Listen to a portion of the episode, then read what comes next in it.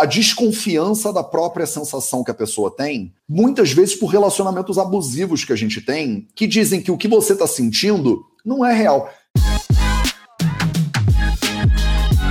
Você quer ter mais saúde? Gente, não tem segredo. É trabalho, disciplina e perseverança todo santo dia. Esse é o Projeto 0800. Hoje a gente vai falar sobre a raiva. Você não sente raiva, né? Claro que não. Você provavelmente é iluminado ou iluminado aí do Himalaia e você não sente raiva. Mas tem um amigo de um amigo seu, sabe? Tem uma pessoa, provavelmente você conhece, que tem raiva, que é uma pessoa irritada. E a gente tem mania de achar que isso é ruim e que todo mundo deveria ser o Buda do, do da montanha. Então hoje a gente vai falar sobre esse assunto que é tão importante é tão fundamental, eu acho que tão mal compreendido pelas pessoas, que é a raiva. Salve, salve, família Vida Veda, projeto 0800, episódio 509, se eu não me engano, com a participação especial da doutora Catita Jardim, e a gente vai falar sobre esse assunto tão fundamental, que é a raiva. A Catita é de Cruz das Almas, então, projeto 0800 às 0800, às 8 horas da manhã, do horário de Cruz das Almas, no estado da Bahia, aqui no Instagram, no Facebook, no YouTube, nos podcasts do Vida Veda, para você. E a Catita é psicóloga com experiência de 15 anos em saúde mental. Ela tem mestrado pela UFRN, doutorado pela ENSP Fiocruz nessa área de psicologia, com foco mais específico em atenção a pessoas em crise. Ela tem pós-doutorado em educação e comunicação e outro em direitos. Por que direitos humanos? Porque para que parar de estudar, né?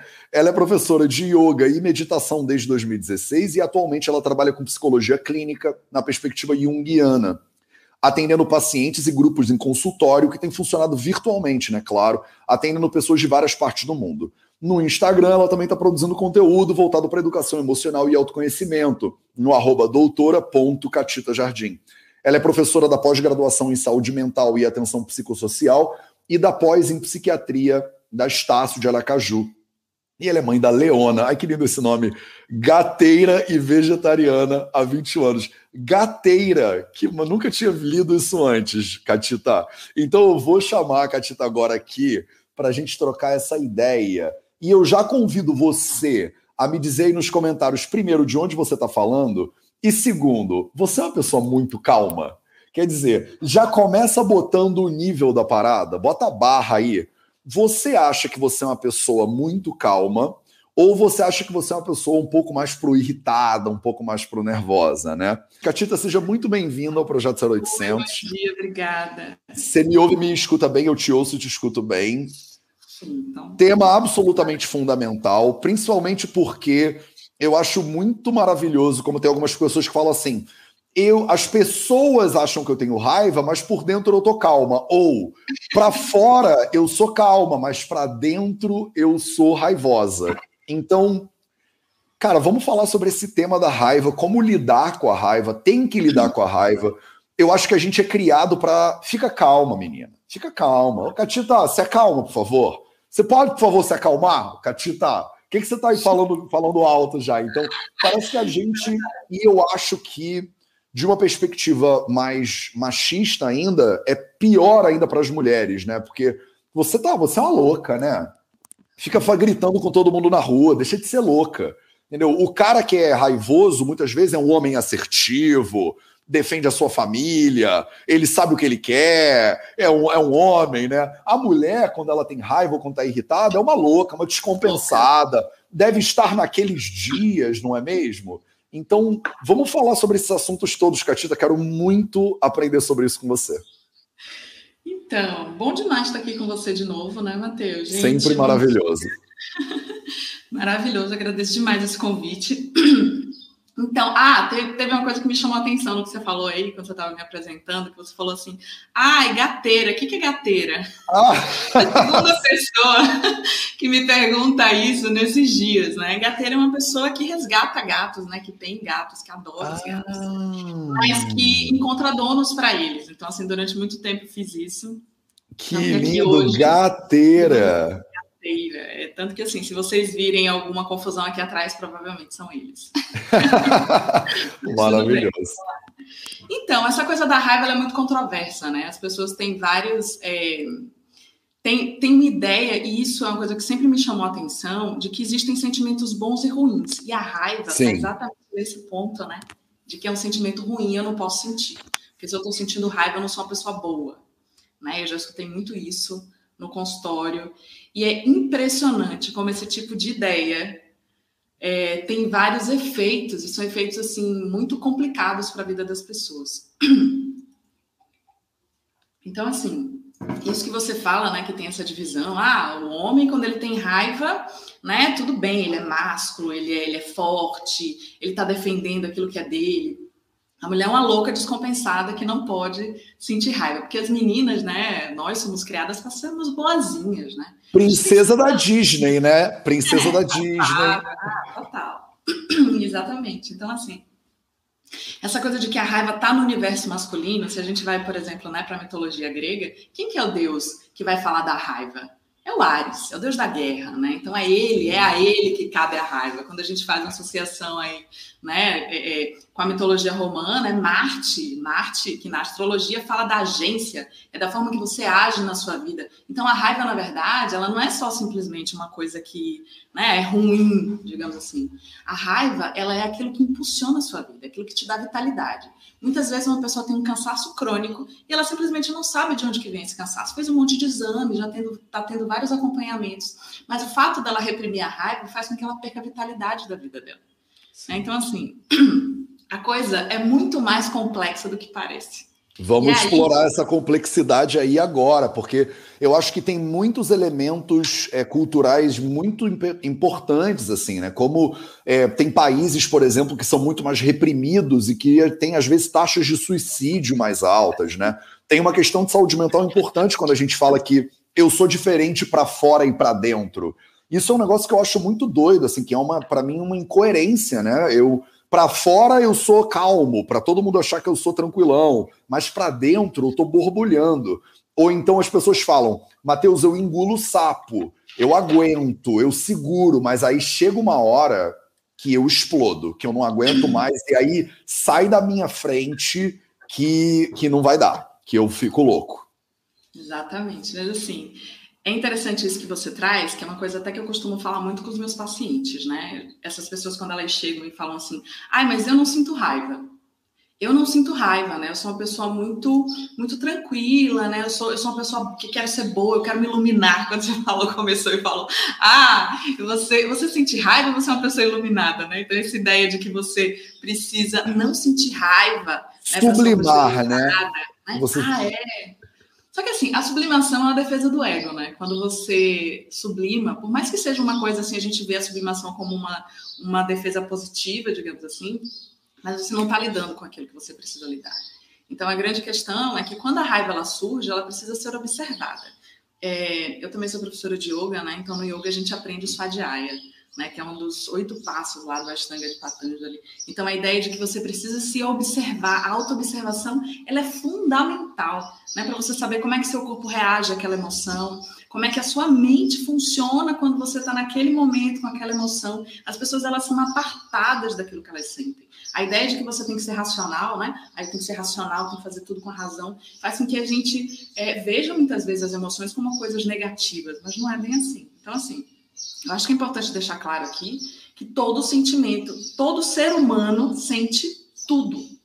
Não é que ah, eu não sinto raiva, né? Você sente tudo, você é ser humano, né? Todo ser humano sente tudo. A gente tem dentro da gente todos os sentimentos existentes e possíveis para os seres humanos, dos melhores até os piores. Mas a questão é que separar né, as emoções e os sentimentos, que são diferentes também, eu vou até explicar um pouquinho sobre isso aqui, é, em, em, numa escala moral, né, dizer, ah, isso aqui é bom de sentir, não, isso aqui é ruim. Isso faz com que a gente se perca completamente na, na, na, na riqueza que as emoções são, na riqueza que os sentimentos são. Porque, assim, as emoções, elas têm um efeito físico, elas são automáticas. Então, assim, a raiva, ela é uma emoção. Quando você sente raiva, você sente no seu corpo, né? Então você sente Sim. o estômago, você vai sentir a cabeça. Em algumas situações você a visão ela muda também. Você pode começar a tremer, você pode ter vários efeitos físicos, né? O medo, a vergonha são emoções. Então você é tomado, né, pelo seu corpo também. Ela não tem só um efeito psíquico, digamos assim. Ela vai ser mostrada de alguma forma, você vai sentir aquilo. Você vai ter efeitos físicos das emoções. Quando a gente fala dos sentimentos, os sentimentos eles passam por uma pelo pensamento. Então, por exemplo, a culpa é um pensamento. Então, para você sentir culpa, você tem que ficar pensando sobre aquilo. Ah, eu fiz tudo errado, as coisas que eu faço não dão certo, por que, eu fiz aquilo com fulano de tal, eu devia ter feito diferente. Então, assim, a ideia de que os nossos pensamentos são né, a madeira ali, o combustível que você coloca na fogueira da culpa, né, na fogueira dos sentimentos. Então, quando a gente começa mais ou menos a ter essa noção de observação, auto-observação, né, sua diária, quando você se volta para dentro, por isso que a meditação é tão importante, né? Quando você para de fato e você decide observar os seus pensamentos, observar, por exemplo, quando um sentimento surge, quando uma emoção surge para você, quando você tem raiva, o que, que aconteceu? O que, que foi gatilho daquilo, né? O que, que fez com que você ficasse com raiva? E isso que você falou é muito bom, que você falou assim, ó, ah, eu fico engolindo sapo, aí chega um determinado momento que eu explodo, então sai de baixo. Opa, presta atenção. Presta atenção nisso daí. O que, que você está fazendo com você? Como é que você está reagindo às situações? As pessoas elas se ocupam muito mais em reagir na vida do que necessariamente em agir. Então elas ficam só esperando. O que, que os outros estão fazendo? Como é que eles estão fazendo? Eu lembro de ouvir muitas pessoas dizendo assim: ah, eu sou com você do jeito que você é comigo. Mas vem cá, mas o que, que você quer? Né? Como é que você age que na sua máximo. vida? Tá desconectado? De maneira pessoas? reativa, né? Eu sou tá. dependendo do que você me alimenta, né? E, e, onde começa esse ciclo, então, né? Porque aí, se o outro fala, não, eu sou do jeito que você me alimenta, e aí ninguém tem controle de nada, então, né? Vira uma loucura total. Não, e tá todo mundo escravo de uma situação que nem se sabe qual é. Porque assim, você não escolhe. Se você está reagindo, você não está escolhendo de fato o que, você quer fazer, o que é melhor para você. Você está agindo de forma inconsciente. Então, assim, é, eu acho que o que vale a pena falar aqui é que aquelas pessoas que dizem que não sentem raiva, elas não estão enganando você, né? Que chega, ai, eu não sinto raiva, está lá te contando que ela não sente raiva, você está aí, né? Ai, falando para alguém que você não sente raiva. Quando você diz que você não sente raiva, você não está enganando o outro, você está se enganando. É uma das maiores mentiras que você está se contando. E como isso pesa?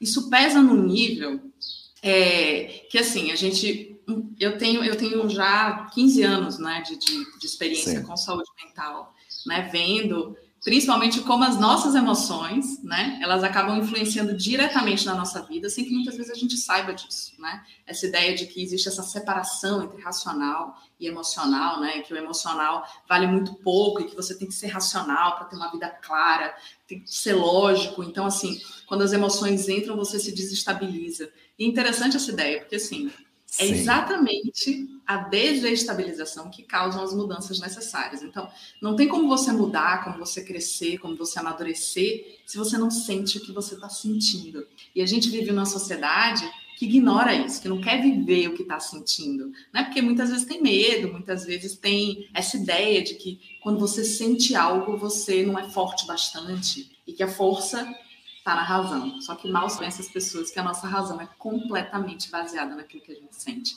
Só que muitas vezes isso acontece de forma inconsciente. E é exatamente aí que as emoções elas ficam muito poderosas, né? Então, a raiva é uma das que mais fala nesse aspecto. Quando você é levado pela raiva de forma inconsciente, quando você suprime a raiva, né, que você não sabe, você diz, ah, eu não sinto raiva, muitas coisas podem advir disso. E uma das mais sérias é a depressão. Né? Então, assim, as pessoas aí, a gente está vendo, né? Ah, a depressão é o fenômeno, é uma das doenças mais é, é, é, que mais cresce no mundo. Né? A gente está tendo agora essa situação extraordinária no nosso planeta há mais de um ano, né? A gente está completando um ano de pandemia mundial. Sim. Uma realidade que, que eu, a gente nunca imaginou de estar tá vivendo. E, assim, os casos de depressão aumentam consideravelmente todos os dias. E a ideia é, mas por que, que as pessoas acabam entrando em depressão?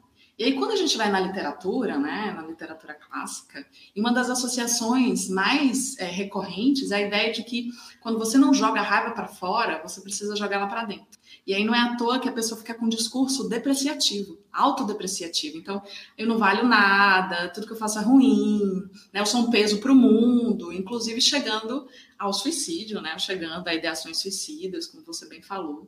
É, e isso tem muito a ver com essa raiva que a gente não reconhece, que a gente não coloca para fora. Né? Então, outro, outras coisas que acontecem também, a raiva, por ser um sentimento, né, ela tem esse, esse, essa característica psicossomática muito forte. Então, tem os efeitos físicos. Então, às vezes, você está aí com bruxismo, né, gastando todos os seus dentes no dentista, gastando maior, maior grana com o dentista, só que sem ver de fato que aquilo que você está sentindo, que está sendo expresso através do bruxismo, é raiva reprimida.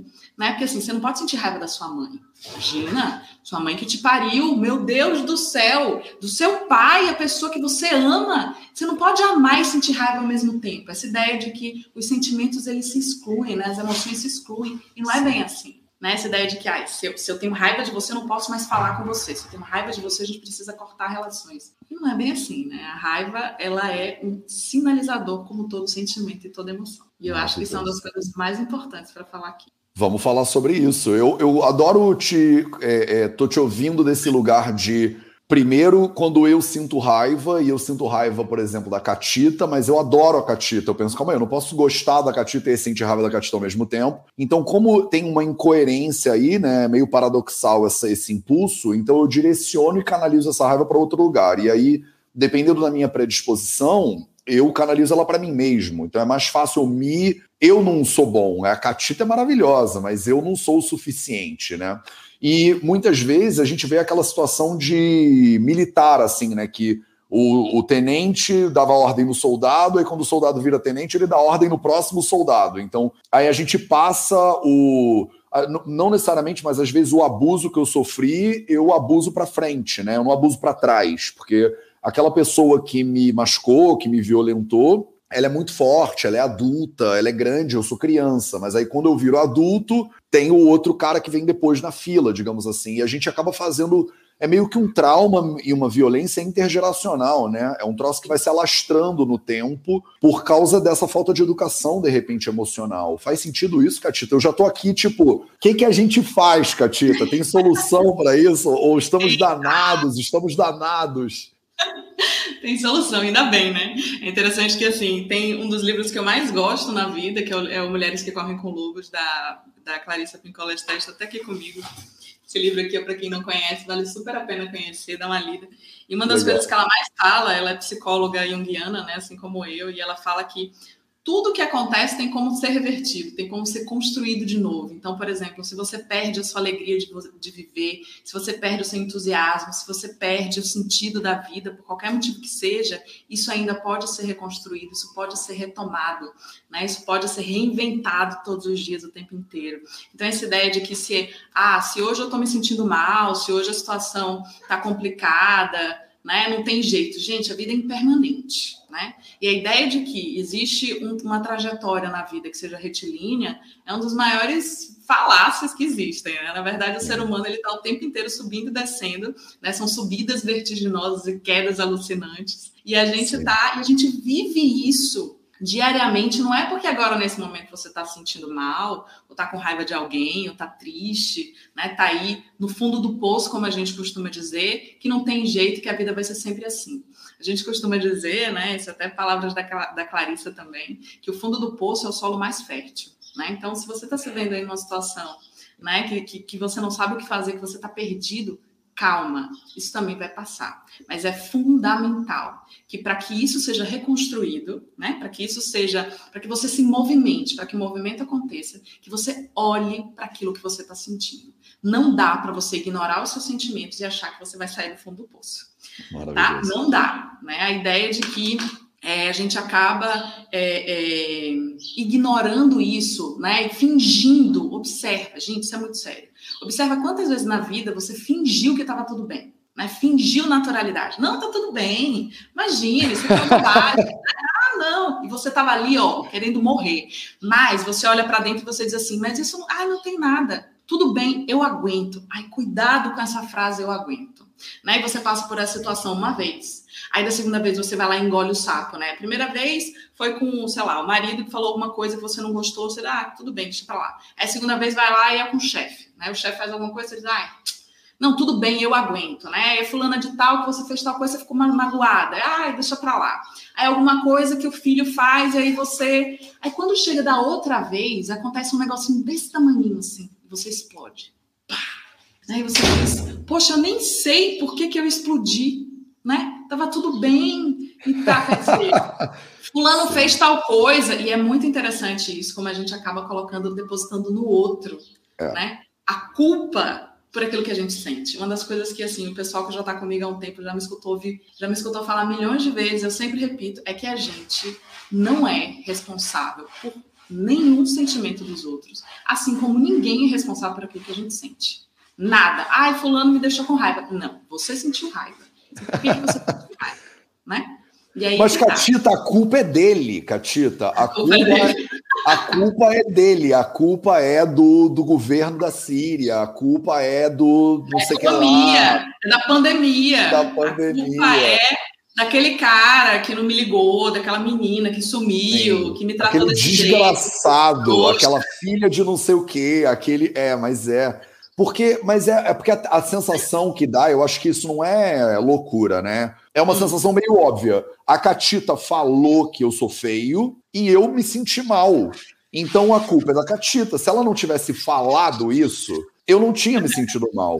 E a tua, a tua provocação é do tipo assim: não, ela falou isso e você se sentir mal porque alguma coisa já estava aí esperando o comentário dela. Porque se ela não tivesse falado que você é azul, você teria ficado chateado? Não, se ela falar assim, ah, Matheus, você é azul, eu ia falar, é, tudo bem, eu não sou azul, eu sei azul, que eu não sou né? azul. Então, se eu sei que eu não sou azul, isso não vai me afetar. Agora, você falou que eu sou o quê? que eu sou feio, igual o meu pai falava, minha mãe falava que eu era na criança, minha primeira namorada que terminou comigo disse que eu era feio, e a minha vida inteira eu ouvi que eu não conseguia nada na minha vida porque eu era feio. Aí você veio e falou exatamente aquilo que eu desconfio que talvez seja verdade. É outro tipo de ressonância, né? Quando a pessoa te chama de uma coisa que, ah, você, Matheus, você é chinês. Eu falo, não, não, não sou. E acabou o assunto. Eu não fico chateado, né, quando, quando aquilo não ressoa dentro de mim, né? E assim, a ideia de que você reage né, a uma situação com a raiva é porque, de fato, existia algo né, que estava aí em você já.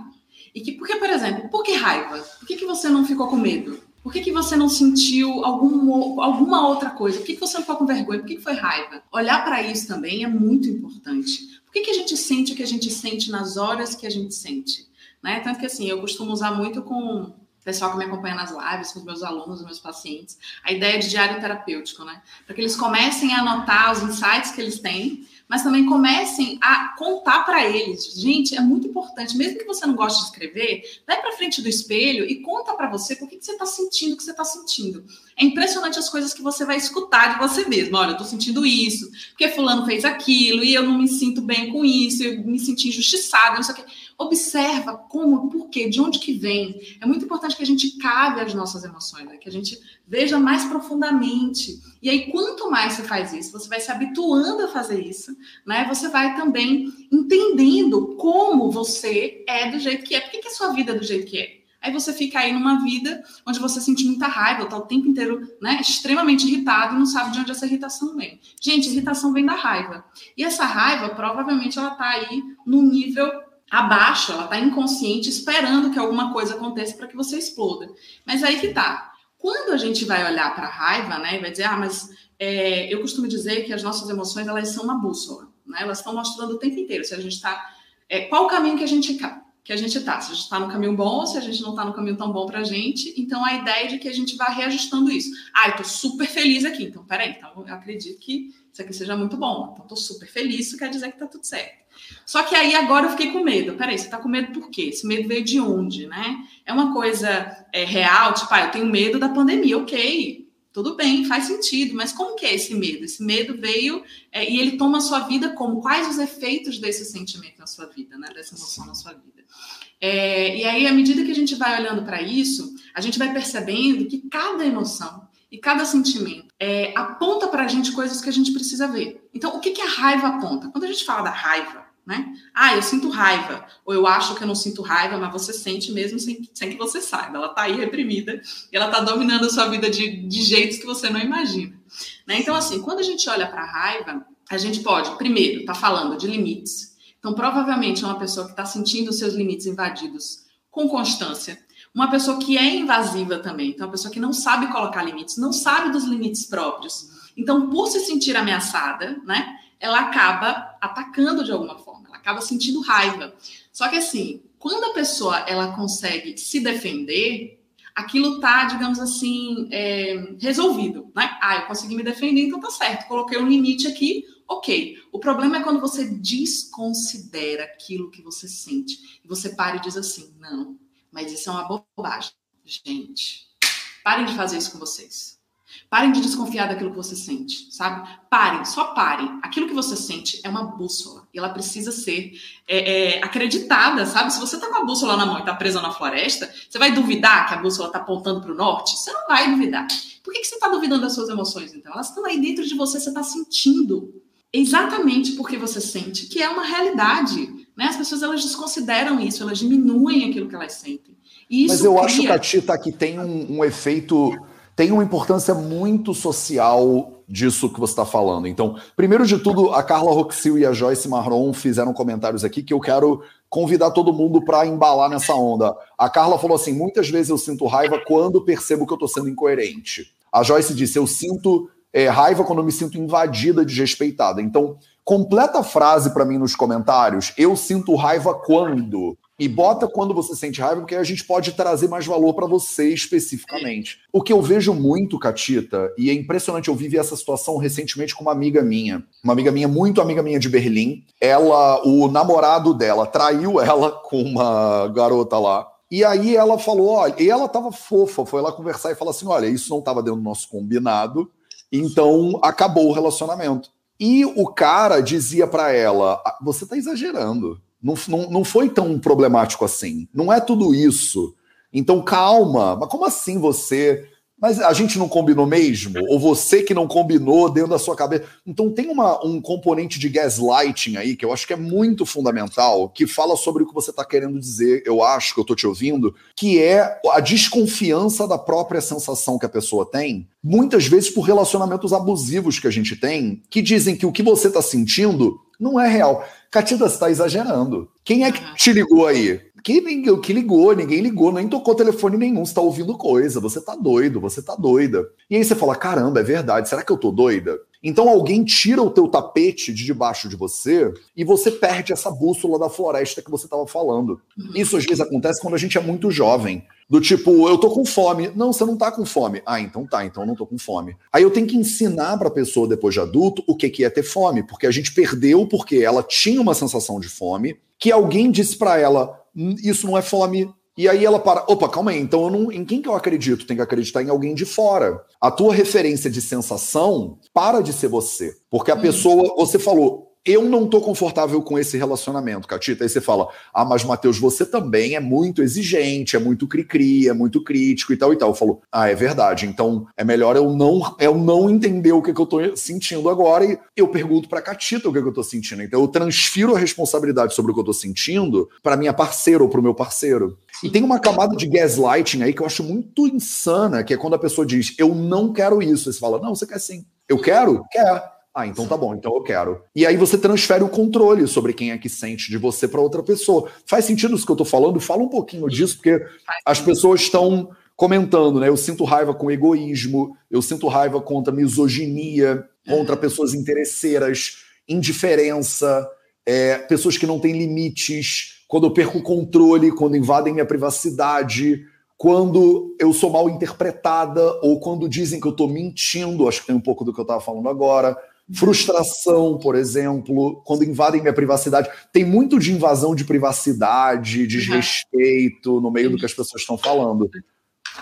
Então, isso, isso que você falou é muito importante. É, e assim, isso quando, quando a gente chega no gaslighting, né? O gaslighting só é, só é só acontece porque a gente já vem de uma, de uma criação desde a infância, né? desde muito pequeno é, com esse desacreditar ou essa, ou essa ideia de tirar o foco das emoções. Aí eu vou, vou aprofundar um pouco mais sobre Vamos isso. Lá. Mas, assim, só, só para poder finalizar essa parte dos limites, né? A ideia de que. Eu não, gente, eu não estou vendo os comentários do, do Instagram, tá? Desculpa.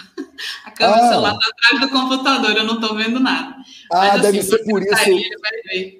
Ah. Deixa eu te perguntar uma coisa antes de você continuar, então. Tem como você colocar ele do lado ou na frente? Porque de repente o som nem vai entrar direito se ele estiver atrás e se o microfone estiver embaixo.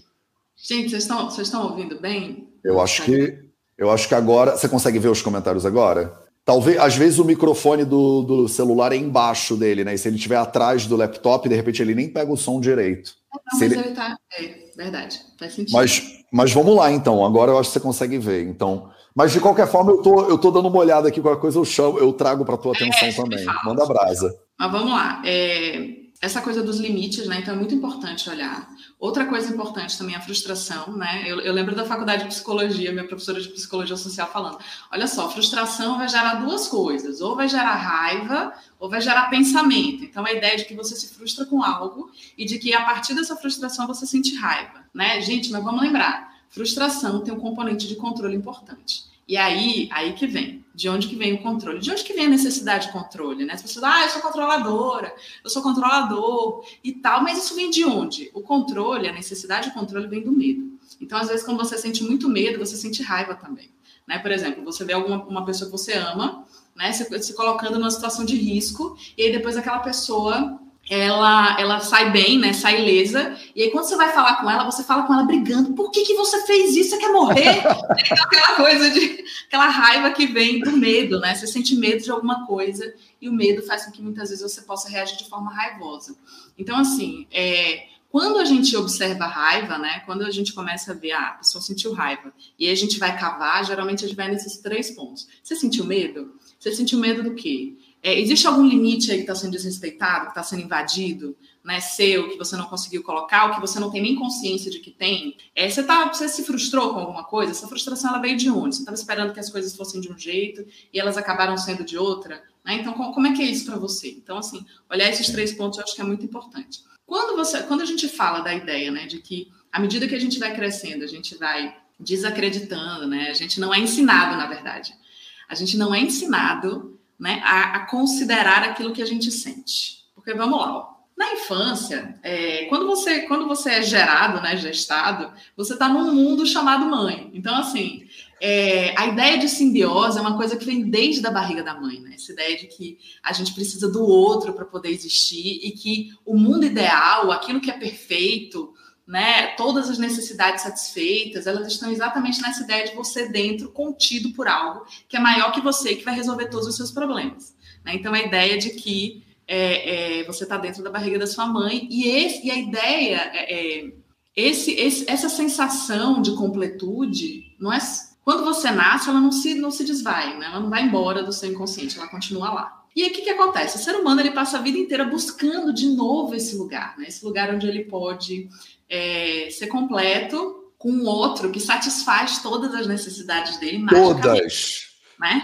Então, todas. Tipo, segurança emocional, né? Segurança financeira, segurança na vida. Ah, vou ter alguém que vai ficar comigo para sempre, que vai me amar, vai me entender, vai saber o que eu penso antes de eu precisar de, antes de eu precisar falar. Gente, essa ideia vem do nosso inconsciente que nasce lá no, no, processo de quando a gente era um nenenzinho dentro da barriga da mamãe. Então, assim, quando a gente nasce, né, o primeiro grande, a primeira grande experiência da nossa vida é de separação. Então, a gente sai desse lugar perfeito. Acabou. Não tem, a gente sente fome, frio, né? Agora a gente tem que aprender a comunicar isso tudo. E aí, quando a gente vai crescendo, a nossa mãe, ou geralmente a pessoa que cuida da gente inicialmente, é aquela pessoa que vai espelhar as emoções pra gente. Eu não sei se vocês já viram uma emoção, uma emoção, um vídeo na internet de uma pessoa segurando um bebê. Eu acho que eu vi com um pai fazendo isso, um, um homem segurando um bebê. E aí ele chegava perto de uma porta de madeira e batia na porta, fazia o barulho e depois passava a mão na cabeça do bebê e falava assim: "Oh, tadinho". E a neném começava a chorar, chorar copiosamente. Por que, que isso acontece? Porque o bebê ele aprende a sentir a partir daquilo que a gente faz. Então, se a gente olha e diz assim, olha, isso aqui é engraçado, kkk, você não fala isso, você faz, né? você começa a rir. Sim. O bebê, ele aprende com isso. Ele aprende quando ele está com fome. Por quê? Porque você fala, ah, isso aqui deve ser fome, isso aqui deve ser frio. E aí você vai agindo desse jeito e a criança vai nomeando as emoções, ela vai sentindo, ela vai aprendendo culturalmente, né? Porque isso tem muito de cultura. Por exemplo, a forma que você lida com a morte, a forma que você lida com a comida dentro da sua família. A sua família é daquela galera, né, que toma refrigerante em jejum, né? A sua família tem uma alimentação X, né? Tem alimentação Y. Você vai aprendendo isso à medida que você vai se relacionando com as, com as pessoas e outra coisa. A criança não aprende só o que a mãe fala, que o pai fala, mas principalmente aquilo que eles sentem. E isso é fantástico, né? O Jung fala que é uma transmissão psíquica, né? Então, por exemplo, quando a criança está vivendo uma situação, que pode ser inicialmente uma situação, digamos assim, de conflito dentro de casa, e ela percebe aquilo, porque, gente, criança sabe, tá? Você não precisa dizer para ela, ela sabe. Ela sente num nível muito mais profundo, ela sabe mais de você do que, do que todas as outras pessoas que você conhece. Então, ela sabe. Ela tem essa leitura, né? Seu filho sabe, ele veio de você. Né? Então ele sabe. E aí você chega lá e fala para a criança, a criança fala: "Mamãe, você tá brava?" Aí a mãe fala: "Não, eu tô ótima." E a criança para ué, mas como assim? Eu, eu, eu vi que ela tá brava, mas ela fala que ela tá bem. Ela então tá com uma cara de brava, ela tá com expressão de brava, ela tá falando de brava. E aí o que, que a criança faz? A criança não desacredita da mãe, a criança desacredita dela, né? Então, por exemplo, quando o pai e a mãe tratam a criança mal, por qualquer motivo que seja, a criança não acha que foi alguma coisa no trabalho, que o pai e a mãe estão estressados. Ela acha que é porque ela é má, né? Então ela merece aquilo. Ela não consegue, e o Bert Hellinger tem uma frase muito forte que ela fala assim: a criança não consegue parar de amar os pais, né? Não consegue odiar os pais. Então por isso ela começa a odiar a ela mesma. Então, essa ideia de que a gente aprende desde muito cedo, né, a não acreditar nas nossas emoções, dizer, olha, se eu estou sentindo uma coisa, mas minha mãe falou que não é isso, e muitas vezes pai e mãe fazem isso tentando proteger os filhos, né? Ah, não, eu não quero que a criança saiba do conflito, eu não quero que ela sinta que tá tudo errado e tal. Sim. Então eu vou lá e digo, não, tá tudo bem. Olha tá só, tudo tá bem, tudo certo. Tá tudo bem, tá tudo bem. Tá tudo certo e tal. Sim. Só que você faz com que a criança ela perca o feeling ela perca essa, essa, essa possibilidade de dizer, não, olha só, realmente está tendo um conflito, mas mamãe está dando um jeito. Eu não sei se a gente vai conseguir fazer mais. Então, assim, trazer essas informações para as crianças é muito importante. E aí que a gente chega na parte do gaslighting que você falou. Então, assim, Legal. se a gente tem uma cultura que é assim, onde a gente não lida com sentimentos, onde a gente não fala sobre isso, né? Muitas famílias não têm uma conversa aberta sobre aquilo que está sentindo, porque tem que estar tá sempre bem. Né? Imagina que eu vou falar isso com os meus pais, imagina que eu vou falar isso com, com os meus filhos, eles não vão entender. A gente não tem de fato né, essa, essa eloquência. Por isso que uma das coisas que eu vi assim, como muito necessária foi começar a falar sobre educação emocional. Eu cheguei, gente, a gente não é educado emocionalmente. Né? A gente não sabe, a gente é educado intelectualmente, então a gente aprende a ler, aprende né, a escrever, a gente é, pensa, por exemplo, no desenvolvimento físico, né, que a gente vai lá, estimulado a fazer exercício e tal, você desenvolve o corpo, desenvolve a mente, mas emocionalmente você está uma pessoa infantil, né, pueril, porque você não se expõe às experiências, você não conhece suas emoções, você não sabe de si. Então, como isso é problemático? Total, total. E aí a gente precisa encaminhar essa live para o final, Catita. E aí a gente tem que responder a pergunta da live, que é como lida então com tudo isso? Quer dizer, se você é um adulto, uma adulta, e você, além do fato óbvio que todo mundo devia fazer terapia, né? Basicamente. O próprio Jung, né? Eu, eu lembro de ler aquele Sonhos, Memórias e Reflexões, né? Que é a autobiografia do Jung quando eu era moleque. E ele falando, eu lembro muito claramente dele falando, né? Todo terapeuta tem que se terapeutizar primeiro, né? Para poder você se entende a partir do seu entendimento você acaba entendendo o outro, né? Dentro do Ayurveda, uma das terapias para a mente é Atma Devijnana, é o conhecimento de quem você é, né? De verdade. Você está falando de é, também de autoconhecimento na perspectiva do yoga e tal. Então, é, além de você investir o seu tempo em modalidade de autoconhecimento entender quais são, né? Porque cada pessoa aqui tem raiva de uma coisa diferente, foi criada de um jeito diferente.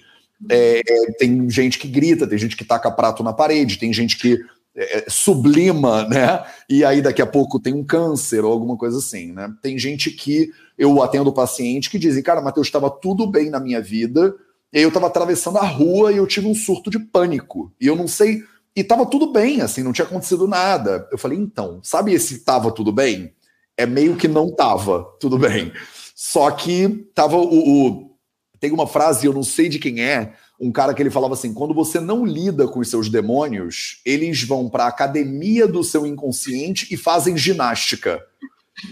Então, ele, você não lida com os seus medos, você não lida com a sua raiva, você não lida com os seus demônios, eles vão para Bodytech ou para Smart Fit do seu inconsciente e eles marombam lá, entendeu? Eles ficam gigantes. Então, é, a minha questão para você, para a gente encaminhar para os últimos minutos, é o que, que você poderia dizer de maneira prática, se você tivesse algumas dicas práticas, que as pessoas que estão aqui agora, 600, mais de 600 pessoas com a gente, poderiam sair dessa live e aplicar na própria vida. A pessoa que tem raiva, a pessoa que é, acha que não tem raiva, a pessoa que grita todo dia com o marido ou com a esposa e que cotovela o filho e chuta o cachorro, sei lá.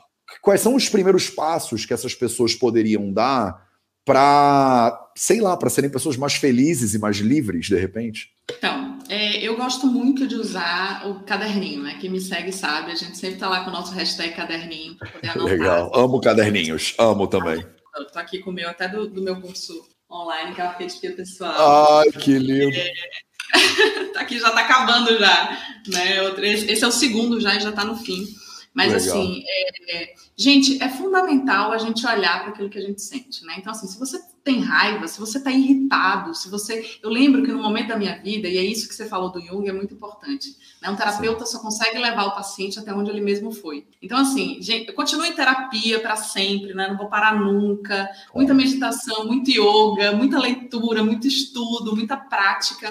Porque, assim, enquanto a gente é, é não, não olha para dentro, a gente não consegue ver os outros ao nosso redor. O que a gente faz é projetar aquilo que a gente tem dentro de nós nos outros.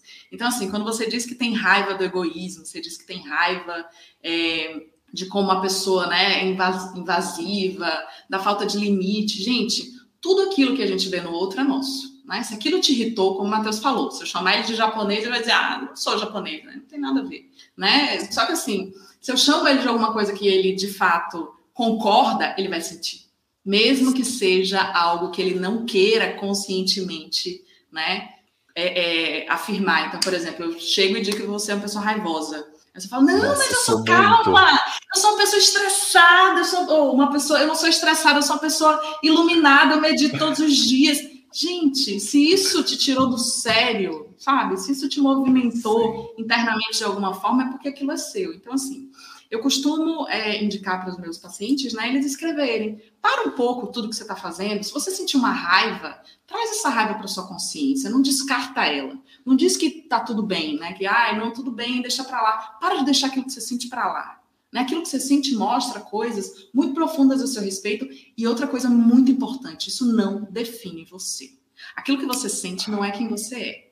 É uma expressão momentânea de uma coisa que você está vivendo ali e que fala de uma situação sua que precisa ser olhada com mais carinho. Não é para você parar e dizer, ah, mas eu não podia ser assim, tinha que ser diferente. Não, a gente é do jeito que a gente é. é né? E, e essa coisa de ficar é, evitando, de ficar ignorando aquilo que a gente sente, né? Faz com que, como o Matheus falou já, as nossas emoções elas vão, elas são reprimidas e elas ficam infinitamente mais poderosas. Então, é nesse momento aí que a pessoa, né, que está aí lutando, né, para ser uma pessoa boa, para ajudar todo mundo, para ser aquela pessoa que cuida dos outros, ela entra em depressão.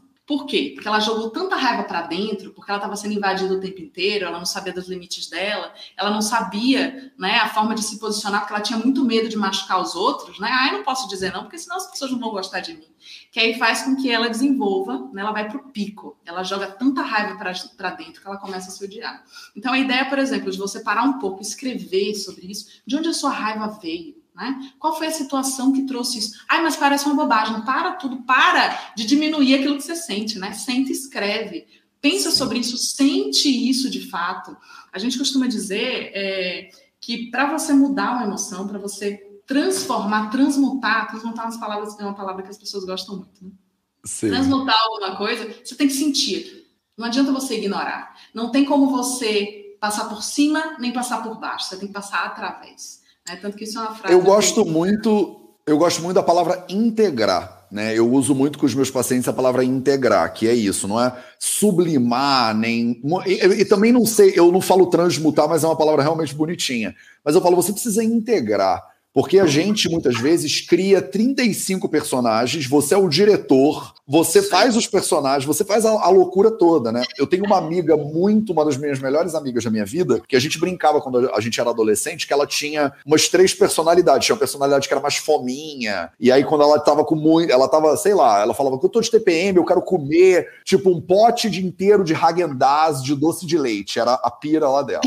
aí ela. Aí quando acabava o pote inteiro, a gente falava, gente, foi o João que comeu esse pote. É tipo a personalidade João que comeu o pote. Aí, se ela ficava, saía pra night, bebia, e aí fazia um monte de besteira. Depois ela falava, gente, a Hilda, cara, você não sabe o que, a Hilda fez ontem, porque ela a gente a chamava de. Furacão. A Hilda Furacão, a gente chamava de Hilda Furacão. Aí ela, ela me ligava e falava, Matheus, você não sabe o que, que a Hilda fez ontem. Então, eu já sabia, né, que era a Hilda, não era ela. Então, é, eu lembro da gente conversar muito depois mais maduros, né, mais velhos, e falar, cara, o poder é você integrar essa galera toda, porque tem a Hilda dentro de você, tem o guerreiro Jedi dentro de você, tem a Calminha e o Iluminado também. E esses personagens todos, quando eles estão totalmente separados, de repente eles brigam. E tem uma galera que dissocia totalmente, né? A pessoa, ela pisca o olho quando ela vê, ela comeu, teve uma compulsão alimentar, por exemplo. Isso. E integrar esses personagens, às vezes, é um passo que eu considero importante, mas eu não tenho pós-doc em psicologia, né, doutora? Então fala aí você.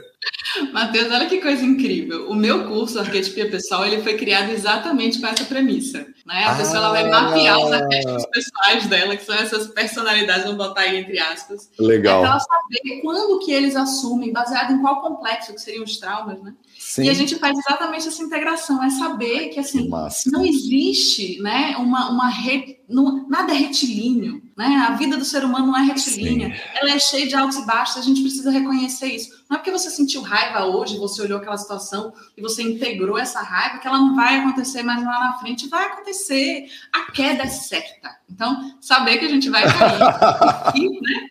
Vai cair. Mas o que é uma coisa fantástica? É quando na nossa vida a gente começa a errar erros novos. Então, quando você começa a se observar, né? Olhar para aquilo que você está passando, observar suas emoções, escrever no seu caderninho, né? Ter esse relacionamento com você mesmo, onde você para, tem seu tempo, e aí você consegue entender como é que as coisas elas vão se organizando em você, como é que você vai reagindo, como é que você vai fazendo as coisas. Aí você começa a viver outras situações que te deixam com raiva, não são mais aquelas antigas. E aí isso mostra como você cresceu. Isso mostra como você está caminhando. Isso é maravilhoso, é fantástico. Sim, é fantástico. Eu acho que a aceitação de quem você é de verdade é muito lindo, né? Porque eu falo para as pessoas, né? É, é, engraçado porque eu estou nesse caminho também há uns 20 anos, né? De meditação e tal e tal. E eu lembro que quando eu era adolescente, que eu comecei esse processo, eu queria me iluminar, né? E aí, depois de um tempo meditando, eu era mais iluminado do que meus amigos de 18 anos que nunca tinham meditado. Então, pô, Matheus é um, um calmíssimo, tranquilão, o cara é um zen, o cara é iluminado, o cara e tal e tal. E aí eu lembro de, de acreditar nisso e pensar, gente, sou muito iluminado mesmo. tipo, pô, eu faço retiro de 10 dias de meditação, não sei o que lá. E aí eu lembro de passar por uma fase na vida de. E, e, algumas pessoas diziam, cara, você é meio arrogante, né? E eu dizia, não, eu arrogante? Imagina, eu medito a vida inteira. Imagina se eu sou prepotente e arrogante, de jeito nenhum. Até que e era, eu era o iluminado. Imagina se eu sou prepotente, eu sou iluminado. Tipo, louco, né? E aí eu lembro de, de fazer as pazes com isso e falar: gente, eu sou muito arrogante. Eu sou prepotente pra caramba. Eu sou mega raivoso mas eu também sou muito amoroso, mas eu também sou muito prepotente, mas eu também sou humilde. Então, as, parece que, pô, Matheus, você é louco, você tem, tipo, múltiplas personalidades, mas não, é uma pessoa só que é, com, é multiplamente complexa, né, na verdade.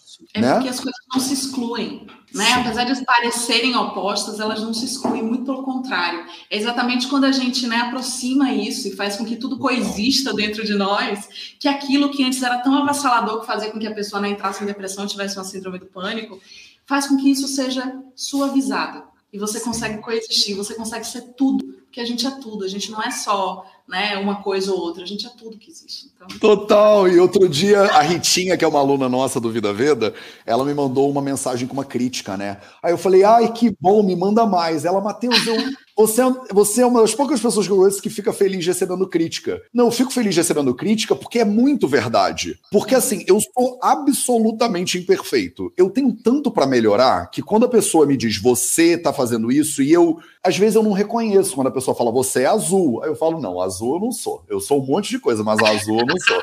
Mas quando ela fala você é arrogante, eu falo, cara, eu sou muito arrogante. Fala mais sobre a minha arrogância. Não, você falou isso, você falou aquilo outro, você falou, você é um machista. Eu falo, cara, eu sou mesmo machista. Fala mais sobre o meu machismo. Você falou isso, eu falo, putz, pode crer. Olha que oportunidade linda do machista que tem dentro de mim aprender mais sobre esse machismo, entendeu? Porque quando eu digo assim, é claro que eu não sou machista, eu já li vários livros da Angela Davis, sei lá. Mais feminista que eu. É impossível, eu sou o mais feminista de todos. Eu boto uma tampa né, no machista e o machista vai para a academia do meu inconsciente e, e maromba, entendeu? Então eu acho que quando você olha para quem você é e você. Acho que tem uma coisa engraçada que eu não sei se parece loucura, você me fala, doutora. Eu amo muito essas imperfeições. Uhum. Eu acho muito massa quando eu olho para um negócio que eu tô todo errado. Porque aí eu olho para aquilo e falo assim, cara, vamos estudar mais sobre esse negócio aí. Tenho mais, tenho muito trabalho pela frente. Crescer, né? Tem muita coisa para fazer. Exatamente. Então, assim, como, como a gente vem né, desse lugar onde aquilo que a gente sente é diminuído, então, quando a gente começa a sentir, a gente começa a ver que por você ser raivoso, por você ser arrogante, ou por você né, se denominar do jeito que você quiser aí, você, sabe, você não está defeituoso, você não está errado, você é o que você é. E quando você olha para isso de verdade, né, com consciência, com honestidade, você vê que aquilo não faz de você uma pessoa menos digna, menos digna, uma pessoa que não deve ser amada, uma pessoa que não que não merece todas as coisas boas da vida. Muito pelo contrário, aquilo que antes podia dominar você e que podia fazer com que você reagisse de forma inconsciente, perde poder. Eu costumo dizer que é tipo uma panela de pressão. Então tá lá aquela raiva que você que está inconsciente, que você não olha para ela, porque você imagina, você é iluminado, você vai ser uma pessoa que raiva. Nunca na vida. Então, aí quando acontece aquela situação e você não tem consciência da raiva, ela toma você. E é aí que, que o arquétipo pessoal ele é acionado, né? Então, ela toma você e você age de forma inconsciente. É aquele momento que você diz, caramba, eu perdi a cabeça. Eu não sei porque eu fiz isso. E isso acontece muito nessas ações de forma inconsciente que as pessoas fazem. Como é que isso pode ser dissolvido? Quando você tem consciência daquilo. Você diz, olha só, realmente, eu estou sentindo raiva. Se eu estou sentindo raiva, como eu vou cuidar dessa raiva? Como eu vou cuidar de mim agora? O que, que eu preciso fazer para cuidar de mim sentindo raiva? Ah, eu tenho que mudar o outro. Opa, resposta opa, opa, opa, opa. A gente não muda ninguém. Você que tem que mudar. Agora a questão é, o que, que você vai mudar? Né? Então, eu acho que essa reflexão é importante para a gente olhar e lembrar que, por mais que você ache que o outro está errado, que ele está fazendo, né? que ele é machista, que ele é isso, que ele é aquilo outro, quais os limites você está dando e por que, que você continua onde você está? O que, que você precisa para sair daí? E vamos lá, movimento. Vamos que o trabalho é infinito, né? Catita, maravilhoso. Obrigado pela sua presença. Fala para as pessoas como é que elas podem saber mais. Você falou que tem um curso, você tem um perfil. É o Instagram é o poder, tem outros sites aí. Dá uma palhinha é. para como é que as pessoas te encontram. Então, vocês me encontram muito aqui no Instagram, né? Então, arroba dra.catitajardim, tudo junto, catita com K. É... E vocês me acham aqui, tem live, eu faço live também toda sexta-feira, às 11h11. Estou preparando uma imersão muito legal para vocês aí, para a gente falar mais sobre as emoções, que daí vai começar, que vai começar dia 26 de março. Vamos falar de mais de raiva, de culpa, de tudo isso. Legal. E aí tem esse curso online, que é o Arquétipo Pessoal, que a gente está na terceira. Vou abrir a terceira turma né? Já tive Nossa. duas turmas antes, aí estamos indo para a terceira. E vocês me acham também no YouTube, doutora.catita Jardim. Maravilhoso. A galera que está no Instagram, se você clicar aqui em cima, é, abre o perfil dela. Se você que está no YouTube, no Facebook quiser, você bota arroba doutora.catita Jardim, tá escrito aqui no perfil dela também. Isso. Se você botar Catita Jardim, acho que não deve ter várias, né? Bota no Google Catita Jardim que você acha Aí com você certeza. vai achar tese, artigo, dissertação de mestrado, você acha tudo. Maravilhoso. As pessoas podem te mandar DM também lá e tal. Você dá, você dá conta, Sim. Catita, dos DMs. Eu, tô, eu não tô você mais conseguindo dar né? conta.